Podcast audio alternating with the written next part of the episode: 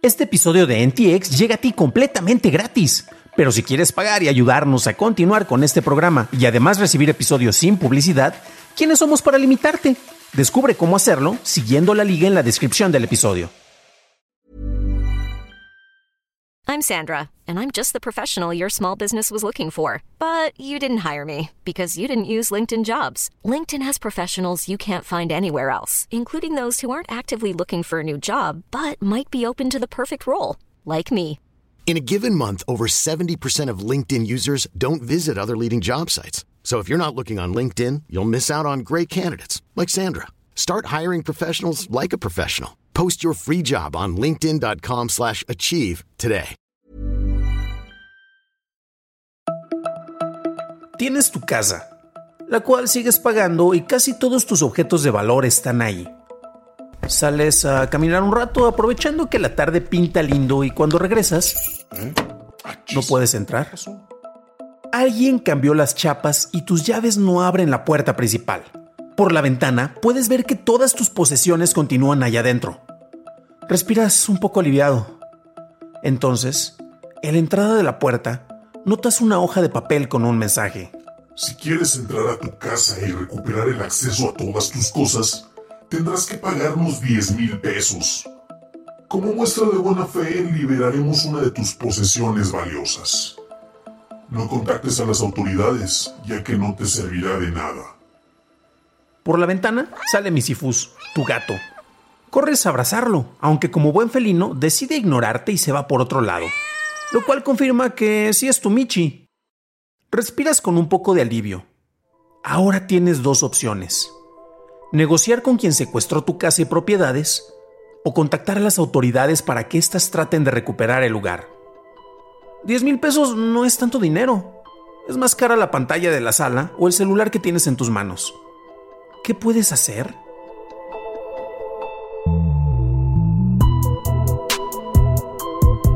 Las cantidades pedidas por cibercriminales tras un ataque de ransomware van desde los miles hasta los millones de dólares. Este 2021, el grupo Revolt le pidió como pago 70 millones de dólares a Casella, un proveedor de soluciones tecnológicas que da servicio a miles de empresas importantes.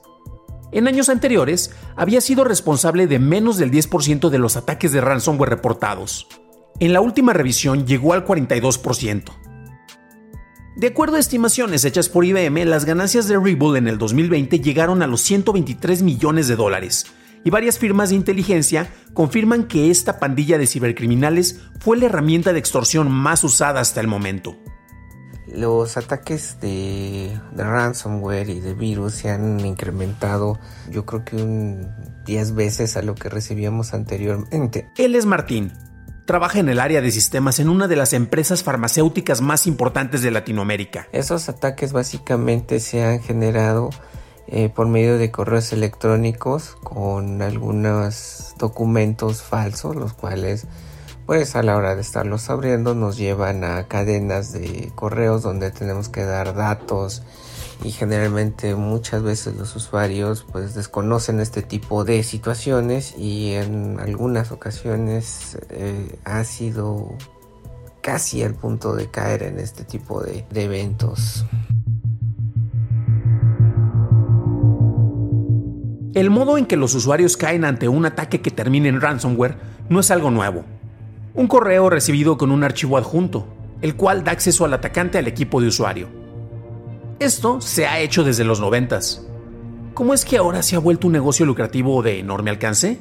En la compañía donde trabajo hemos recibido bastantes eh, ataques cibernéticos. Estos ataques se han incrementado demasiado debido al, al uso de home office. Las negociaciones por los chantajes de ransomware se hacen en privado, pero el grupo Revolt se caracterizó por buscar la atención del público, llegando a ser mencionado en titulares de sitios de noticias de acuerdo a Brett Callow, analista de amenazas de MCSoft. Este método les ayuda ya que presionan a las víctimas al amenazarlos de que harán pública su información si se niegan a pagar. Sitios de extorsión en la dark web como el Happy Blog han publicado intencionalmente fotos de algunos de sus blancos adinerados desnudos, así como de miembros de su familia. Utilizan la intimidación como herramienta de marketing, explotando el miedo y el morbo. El origen de Rebull se ha ubicado en el 2018. Inicialmente se enfocaban en distribuir ransomware a través de malvertising o publicidad infecciosa y con kits de explotación. Sus víctimas acudían a sitios de descargas en donde eran infectados. En 2019, el grupo atacó 22 ciudades de Texas, interrumpiendo la capacidad del gobierno de aceptar pagos. Esto es un antecedente directo a su ataque a Casella. Después, el grupo alcanzó una mayoría de edad al extorsionar a la firma legal Grobmanshire Macelas and Sachs, quienes tienen entre sus clientes a personalidades como Madonna y Elton John. Cuando la firma se negó a pagar el rescate exigido, filtraron los contratos de Lady Gaga al público, y amenazaron con mostrar la ropa sucia del presidente Trump. La amenaza fue silenciada cuando Rebull declaró que vendió estos documentos a un comprador no identificado. Uh,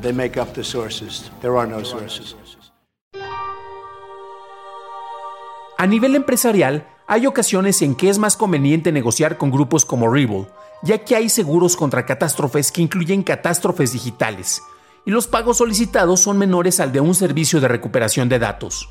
Grupos más pequeños piden cantidades suficientemente insignificantes como para pasar desapercibidas, casi como un error de redondeo en los ingresos anuales de una gran compañía. En una entrevista con el sitio de ciberseguridad The Record, un miembro del grupo Rebull declaró que el grupo específicamente va tras compañías que cuentan con seguros contra cibercriminales. Su modo de trabajo es, hackeamos a las aseguradoras primero, para tener su lista de clientes y así localizamos nuestros blancos. Ya que terminamos con la lista, también le pedimos rescate a la aseguradora. Otro grupo de ransomware conocido es DarkSide, el cual pidió 5 millones de dólares a Colonial Pipeline para otorgarles la llave de encriptación. La compañía opera más de 5.500 millas de gasoductos de Estados Unidos, y al no poder operar sus sistemas, pusieron en aprietos la distribución de combustible en el país. La compañía decidió que pagarles era la mejor opción para evitar desabasto de combustibles y se encontró con que el grupo de ransomware ofrecía soporte en línea y atención personalizada a sus chantajeados. Tras el pago, recibieron el descifrador, pero este trabajaba muy lento, y al final fue más rápido restaurar con un respaldo los datos suplantados por el ataque de ransomware.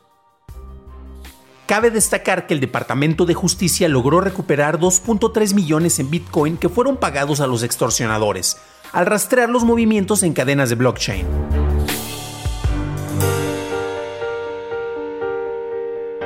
En julio pasado, los sitios de la pandilla Revolt desaparecieron del Internet, sin razón aparente, aunque se especulaba que fueron atacados por autoridades. De acuerdo a un miembro del grupo, los federales atacaron elementos de sus servidores, por lo que impidieron que continuaran con sus operaciones. El lunes 8 de noviembre, un operativo internacional encabezado por la policía rumana, la Europol y el Departamento de Justicia de los Estados Unidos atacaron al grupo, arrestando a dos hackers de Rumania y uno de Ucrania, y además se lograron recuperar 6 millones de dólares en criptodivisas.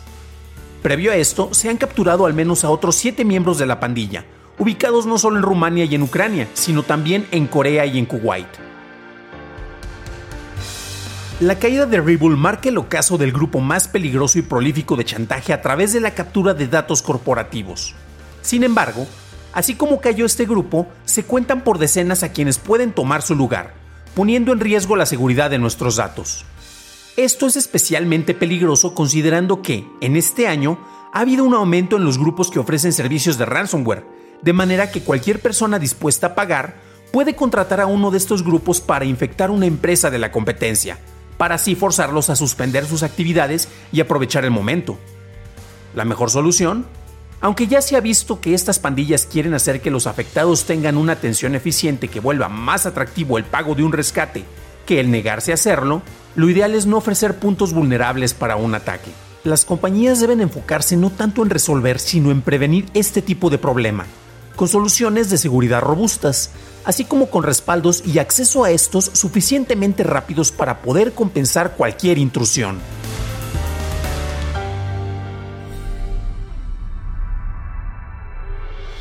Este episodio para la red de DTNS se basa en varias fuentes, las cuales puedes consultar en las notas del episodio. Si te gustó este formato de reportaje especial, puedes encontrar episodios como este enfocados en Anom o en el spyware Pegasus en el feed de este mismo podcast. Y si encontraste útil este programa, primero actualiza tus herramientas de protección digital, Después, haz un respaldo de tus datos y finalmente comparte este programa con tus amigos. Puedes encontrar este y más episodios en Acast, Spotify, Apple, Google y en cualquier lugar en donde se escuchen podcasts. Estaremos escuchándonos todos los viernes con los reportes de noticias de Tecnología Express. Yo soy tu anfitrión, Dan Campos.